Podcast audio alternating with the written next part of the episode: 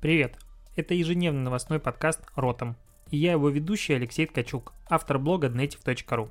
Каждый день я собираю главные новости из мира Digital и выбираю из них ключевое, чтобы это обсудить. Поехали!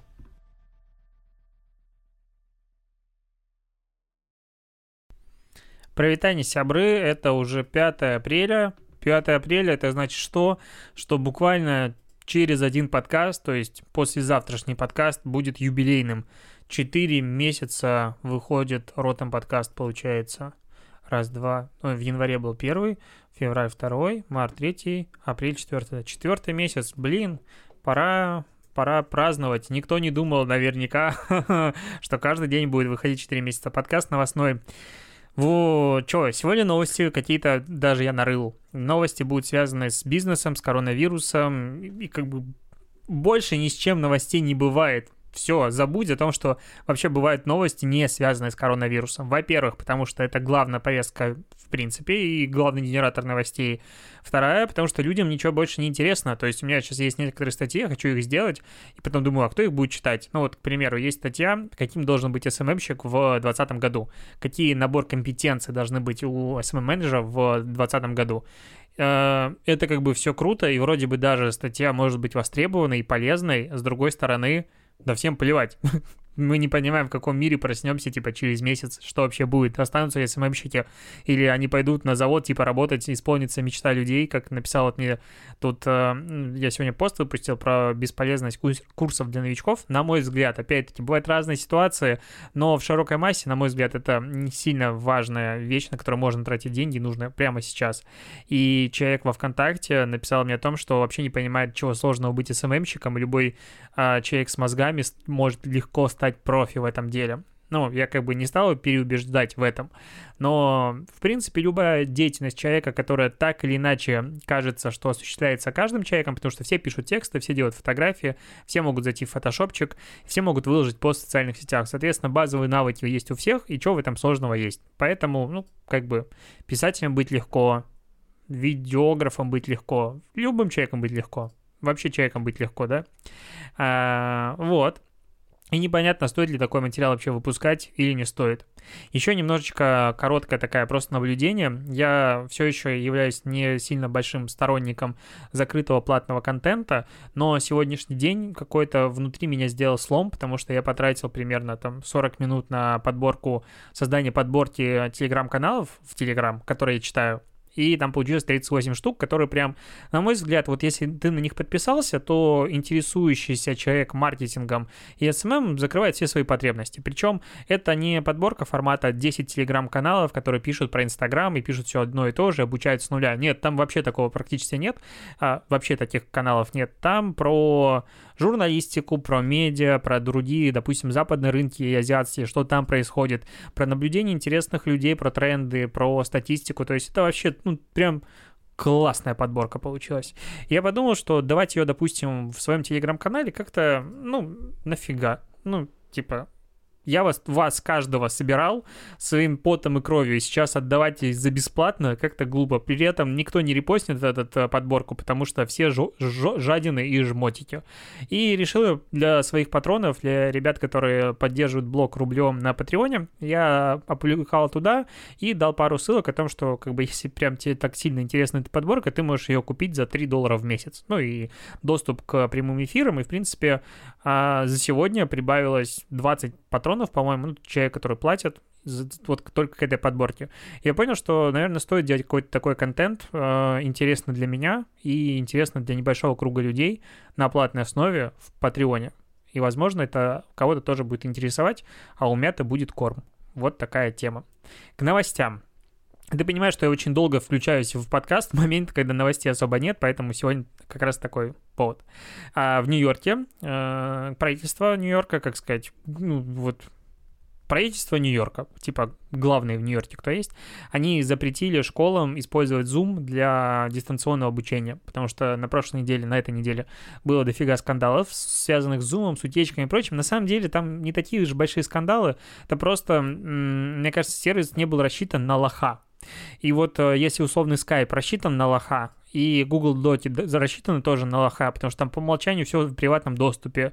По умолчанию ты не можешь ничего расшарить э, небезопасного и так далее. А Zoom не был расшарен. То есть, если ты просто делаешь скриншот экрана, ты даешь э, номер комнаты, к которому потом могут люди присоединиться и так далее, и там выкладываешь, допустим, записи, они типа по умолчанию или как выкладывают в свободном доступе. Короче, из-за того, что сервис не продумал, что им будет пользоваться дебилы, а, получились сливы информации. Ну и плюс там раскопали о том, что он не самый безопасный. И поэтому по какой-то причине чиновники решили, что а, таким сервисом не могут пользоваться школы, потому что там должно быть все безопасно. Я вот типа, чё? Ну, если преподаватель детям объясняет, как учиться, то в чем проблема чтобы вот как бы дети пользовались зубом, кто-то будет шпионить за ними или что, ну, непонятно, но в любом случае а, теперь сервисы Microsoft, непонятно какими, правда, я не помню, какие у них есть сервисы аналоги Zoom, возможно, есть Skype это или что, будут пользоваться вместо Zoom. Вот так. Zoom просирает, короче,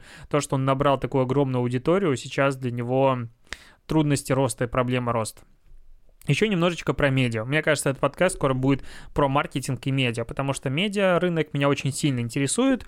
Ну, как-то так совпало, что я, можно сказать, медиа-менеджер, и у меня есть свой блог, и подкасты, и все такое, это тоже является своего рода медиа. То есть я, по сути, являюсь э, создателем нескольких медиа. В чем про что я говорю? Вот я захожу на прекрасный ресурс Inc. Russia. Ну, в принципе, хороший ресурс, который пишет про бизнес, про маркетинг. И читаю новость. Вот 4 апреля. Пиво Корона перестанут выпускать из-за коронавируса. Твоя первая мысль от этого заголовка, ну и, в принципе, не заходя в статью, а огромное количество людей, когда видят новости, не переходят внутрь статьи, не просто прочитали заголовок и пошли дальше. И вот восприятие какое, что корона пиво, прекрасное пиво, я его очень сильно люблю а, особенно летом, вообще кайф с лаймом перестали выпускать из-за того, что люди его не покупают, потому что боятся, ну, логика такая, особенно до этого были новости о том, что вот корона, коронавирус, все такое, и там, типа, были вопросы по поводу короны, и были вопросы по поводу, в принципе, их маркетинга, там всякие шутки и прибаутки. И как бы логика говорит о том, что из-за коронавируса люди перестали покупать корону, поэтому они закрыли производство. На самом деле, в первом же столбце о, господи, абзаце написано, что в в Мексике просто закрывают все заводы, которые делают пиво. Почему? По распоряжению правительства, потому что они не входят в список жизненно важных отраслей. Тут, тут, кстати, у меня есть вопросы, как это пиво не входит в список жизненно важных продуктов. Но в любом случае просто все пивные заводы остановили, потому что карантин то в том числе вводится, ну, как бы Мексика, мягко говоря, очень близка к э, США, в котором сейчас бушует эпидемия. Думаю, они, возможно, рады даже э, своей стене, которую успели построить мексиканцы. Вот, и Корона как бы говорит о том, что они готовы 75% сотрудников перевести на удаленку, но заводы могут поддерживаться на минимальном количестве сотрудников. Но сейчас как бы будет остановлено производство с 5 числа. И меня раздражают такие заголовки. С одной стороны, я понимаю журналиста, потому что заголовок-то прикольный. Пиво короны перестали выпускать из-за коронавируса. Смешно. С другой стороны, такой заголовок, он, ну, он формирует неправильное восприятие и статьи, и ощущения. Люди не переходят статьи читать, они читают заголовки. И, на мой взгляд, хороший журналист отличается от плохого как раз такими вот такими дерьмовыми заголовками.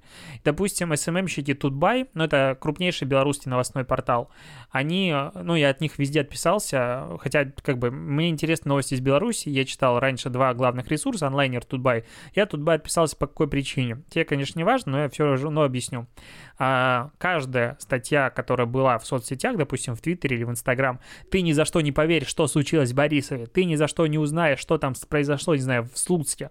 И вот такие вот какие-то дебильные заголовки, хайповые для медиа главного страны, которые ну, там посещают типа каждый третий, каждый день, ну такое просто непозволительно. И они, это их стратегия, они типа вот на этом хайпуют. И ты читаешь, тебе стыдно, и просто в какой-то момент отписываешься. Кстати, вспомнил новость, которую хотел все время обсудить. А, ну, так как белорусская премьер премьер-лига футбольная сейчас осталась, по-моему, единственной, которая действует вообще, в принципе, в мире, то болельщики футбольные, которые, типа, жить не могут и успели, устали пересматривать повторы, смотрят белорусскую премьер-лигу. Как бы, которая не блещет, мягко говоря, талантами успехами и, и вообще, ну, типа, футбол какой-то.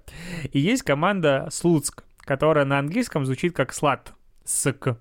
Короче, а, ну, ты знаешь, что значит слово слад, Слад... Ну, как то Блин. Как это сложно. Слово-то с... да. Slut. Ну, короче, это... Вот ты понял это слово. И американцы очень сильно угорают из-за того, как у нас называется команда. И теперь есть целые фанатские клубы в Фейсбуке, в Твиттере. В принципе, народ начинает болеть и чуть ли не мерч создает для этого клуба, потому что их очень забавляет эта нецензурная лексика в названии клуба, и как это так можно было сделать такое вот название футбольного клуба. Короче, народ угорает. Возможно, Бел... возможно, я вот думаю, у Лукашенко, который не закрывает футбол, есть какой-то просто хитрый план, связанный с тем, чтобы вот таким образом повысить популярность белорусского футбола в мире, кому он нужен. Ну, в общем, вот такой угар. Будет прикольно, если теперь его начнут транслировать по всем вообще мировым телевидениям, потому что, а вот помните, как белорусы спасли нас от скуки? Да, вот теперь давайте мы будем показывать благодарность белорусскому футболу, белорусский футбол будем транслировать. Если бы. Еще немножечко о том, что происходит с потреблением контента в видеосервисах. А, посещаемость онлайн-сервисов выросла в три раза за время вот э, этого недели карантина от карантина, который не карантин. Типа из дома можно выходить, но на самом деле нельзя. Но если очень хочется, то можно. И вот это вот все. Больше, чем на новогодних каникулах. Сейчас народ смотрит видеосервисы. А, на Smart, Smart TV десктопе выросло на 30-40% а, потребление контента, на мобильных устройствах намного меньше, при этом Prime Time, э, э, ну, как бы изменился, если раньше люди смотрели вот эти видеосервисы с 7 вечера до 10, то сейчас уже с 6, ой, с 4 вечера до 10, и мне кажется, дальше будет размываться все больше и больше, потому что народ просто будет, ну, типа, кайфовать, не знаю, Рика и Морти вот сейчас смотрел, и чем было хорошо. А, а еще классная новость пришла из Китая. Это как раз вот такие вот новости я собираю из телеграм-каналов, про которые говорил. Допустим, есть очень классный телеграм-канал, называется «Кухня Яндекс Дзена». И его ведет Настя Голицына, ну и другие ребята. А, это то, что интересно ребятам, которые работают в Яндекс Дзене. Они обсуждают новости, короче, про медиа опять-таки. И меня очень волнует и привлекает рынок Китая, в принципе, потому что это абсолютно другой мир. Ну, просто все, что есть у них, ты смотришь, думаешь, как это вообще возможно. И вот в Китае э, блогер К, Вия, не знаю, как по-другому ее юзернейм прочитать, а у нее был стрим на Taobao, и она во время этого стрима продавала право на запуск ракетоносителя КЗ-1А. Вот, э, э, он обычно, эта ракета используется для низкоорбитальных спутников. Вот, как бы ракету продавала. И ее купили. Сумма сделки 5,6 миллиона долларов. В общем, ее купил какой-то оператор коммерческих запусков, не суть важно. Короче, она в прямом эфире продавала запуск ракеты и продала. Конечно же, конечно же, это, скорее всего, пиар-акция какая-то, ну, потому что вот вряд ли, допустим, стимерши, ой, стримерши сказали, а давай ты ракету продашь. Она такая, а давай. И начала продавать ракету, тут какой-то чувак сидит, на носу ковыряется, ой, надо посмотреть выпуск стримерши, ой, она ракету продает, мне как раз надо. Ну, вряд ли так совпало. Скорее всего, это было как бы подготовленная такая штука, и все выиграли, и внимание привлекли, и пиар-повод, но, блин, это просто подумать вообще, как, ну, а, невероятно круто. Но вообще, чем она знаменита? Она знаменита тем, что, а, ну, у нее много подписчиков в соцсетях, не как у Бузовой, конечно же, у Бузовой 20 миллионов Инстаграм. Кстати, утром э, ехал сегодня на машине, э, ну, очень были срочные дела, безумно организм хотел в Макдрайв, и я ехал туда на машине, и ну, у меня есть просто машина, поэтому я говорю о том, что ехал на машине, ты понимаешь. И, э, по радио передавали как бы новость о том, что Ольга Бузова поделилась с рекордом на первой в российском а, типа сегменте социальных сетей, набрала 20 миллионов подписчиков, что является рекордом для этого сервиса. Короче, в рамках вот новости о том, что у Бузовой 20 миллионов подписчиков в Инстаграм, диктор, не знаю, читатель новостей ни разу не произнес слово Инстаграм. Я не понял, почему, но это было так, типа, дико. Ну, ну скажи ты Инстаграм, это как бы ты не сделаешь рекламу этому сервису тем, что скажешь Инстаграм. Он как бы, у него узнаваемость огромная и без этого. Ну, там, ну, не сто процентов, конечно, но среди аудиослушателей, скорее всего, 100. А, поэтому было странно. Так вот, а она как раз известна тем, что она продает безумное количество продуктов просто вот в своих стримах, она типа такой телемагазин, и через нее на китайский рынок как раз заходила условно Ким Кардашьян, Рианну и прочие селебы, чтобы стать популярными, а, ну вот, вот у них там. Давай теперь поговорим про новости менее веселые. Ну, вот как бы я первую часть поговорил про условно какую-то digital движуху, а сейчас можно обсудить коронавирус. Ну, не в контексте коронавирус, коронавирус, а от того, что происходит вообще с нашей экономикой. Жопа. А, помнишь, э, главнокомандующий говорил по телевизору о том, что мы заморозим кредиты и вообще будет людям хорошо. На The Village появилась сегодня статья, кто может рассчитывать на кредитные каникулы? Ну, вдруг ты не знаешь, тебе надо. Так вот, а, ты можешь получить кредитные каникулы, то есть какое-то время не платить кредит, а, по-моему, на полгода, если у тебя ипотека не превышает полтора миллиона рублей, либо у тебя 600 тысяч рублей по автокредитам, либо 300 тысяч рублей по а, потребительским кредитам для ИП, 250 а, тысяч потребительских кредитов для физлиц или 100 тысяч рублей по кредитным картам. То есть никакие большие кредиты, в принципе, кредиты здесь не рассматриваются, потому что это все очень небольшие суммы, полтора миллиона рублей по ипотеке, это, я не знаю, что надо брать, конуру, типа, ну, вообще, что это? А, фактически то есть все люди среднего уровня дохода не попадают сюда. Возможно, кто-то из очень низких уровней дохода, кто брал там в кредит ипотеку на полтора миллиона, они могут взять отсрочку. Но там еще тоже такая тема, что для того, чтобы сделать кредитные каникулы, надо а, предоставить пакет документов, подтверждающий снижение доходов минимум на 30% за последний месяц. То есть как это вообще предоставить, какие у тебя должны быть сводки выписки, что это должно быть, никто не знает, но такая вот информация есть.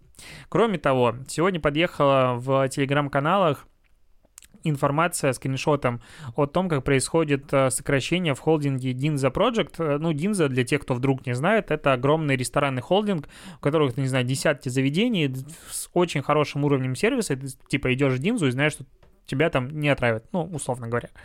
И э, с 1 апреля отправил Динза в неоплачиваемый отпуск 90% своего персонала, а за март не платит зарплату, пока ты не подпишешь э, как бы соглашение о том, что тебе задним числом снижают на 50% зарплату за отработанный месяц.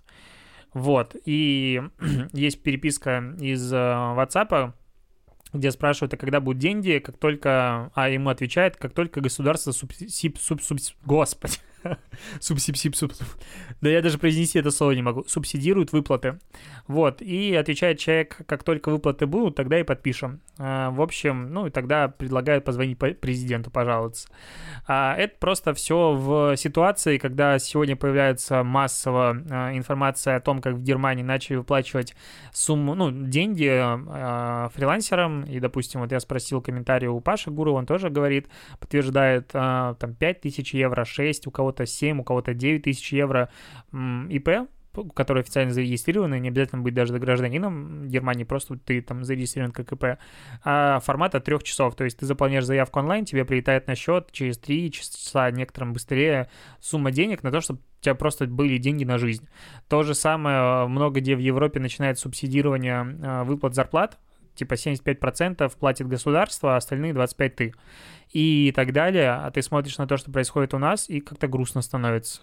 Потому что я вот помню, был недавно пост, опрос, я еще поржал с него, а в Фейсбуке у знакомого он спрашивал, «А, ребята, насколько у вас есть деньги на прожить? Ну, типа вот в кубышке сколько же денег, чтобы какое-то время жить, допустим, не снижая уровень жизни. И примерно там, насколько я помню, у половины опрошенных либо их не было вообще, либо там типа на месяц жизни. я сам вспоминаю, чуть-чуть отматывая назад, полтора года назад я тоже, там были сбережения, типа минимально, как-то я их, ну, я их не особо откладывал, потом с переездом в Питер решил, что надо начинать все-таки откладывать, и начал откладывать 20%. И сейчас я из-за этого очень, типа, спокойно себя чувствую, потому что, ну, я понимаю, что я, скорее всего, тьфу все будет неплохо. А вот у многих людей просто нет никаких, типа, вариантов отложить. И не было способа отложить. И что сейчас, типа, МРОД 12 тысяч до Питера, для Москвы, это как бы, я не знаю, меня могут посчитать зажравшимся чуваком, но 12 тысяч рублей это не деньги на месяц. Ну вот это не пенсия, и не деньги, и не зарплата, это вообще никак. А, я в ленту съездил вот два дня назад, скупился на 11 тысяч, типа просто взял продуктов каких-то. Поэтому я не совсем понимаю, что вообще происходит и куда мы движемся. А, с другой стороны, власти Москвы, читаю просто заголовок, разрешили работать салоном красоты, с солярием, баням и сауном, массажным и спа-салоном, у которых есть лицензия на медицинскую деятельность. И вот сейчас я как бы рад, на самом деле, за все эти салоны и типы бизнеса, потому что, возможно, они будут жить.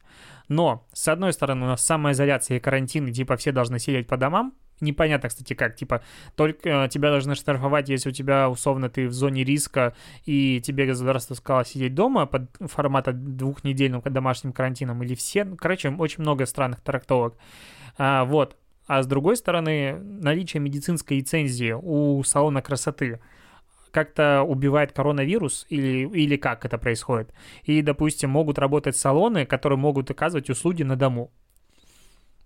Я опять этого не понимаю. Но, на мой взгляд, вот магазины компьютерной техники гораздо важнее вот сейчас в данном случае, чтобы я мог прийти туда что-то выбрать, чем салон красоты. Возможно, из-за того, что я мальчик, и меня там сейчас не поймет половина моей аудитории. Но вот глобально мне надо распечатать завтра документ. Вот у меня нет принтера вот я не купил себе принтер, потому что думал, нафига он мне нужен, я раньше ничего не печатал. И мне завтра надо распечатать документ. Сегодня специально приезжал в место, в которое постоянно печатаю, оно закрыто. И закрыты, скорее всего, все остальные. И где человеку в Питере распечатать бумажечку просто, вот типа куда идти. Зато салоны красоты в Москве сейчас будут работать, потому что там коронавирус, видимо, ну, что, не живет. Странная какая-то тема. В общем, в общем, вот такая вот новость. Не буду ее разгонять дальше, потому что какая-то подкаст этот затянулся, потому что я с папой обсуждал политическую повестку в Телеграм, конечно же. И все не круто, все, все, все как-то иногда очень грустно становится. А то, что у нас в Беларуси происходит, конечно, большей части аудитории все равно, потому что она живет не в Беларуси. Но карантина у нас в стране нет, чтобы ты понимал. И все ходят где хотят, и люди на работу ходят и так далее. И нигде нет э, тестов на коронавирус и так далее. Короче, ладно. Надо быть веселее и бодрее. Да, я хотел сказать, типа, какую-то ободряющую новость, ее не было. Я сегодня сделал дома генеральную уборку. Вот прям такую генеральную уборку, что, мне кажется, мы так дома не убирались никогда. Я не знаю, почему сегодня именно это нашло, но вот такой вот сегодня случился день. Вербное воскресенье, потому что, наверное, да? Когда еще убираться у католиков? Ладно, на этом точно все. Давай, а, не теряемся. Завтра утром в 10 утра, ну или сегодня ты уже пропустил, будет прямой эфир. Каждый, опять-таки, до пятницы будут прямые эфиры в 10 утра, поэтому stay tuned, и все будет у нас хорошо. На этом все, и до связи. Пока.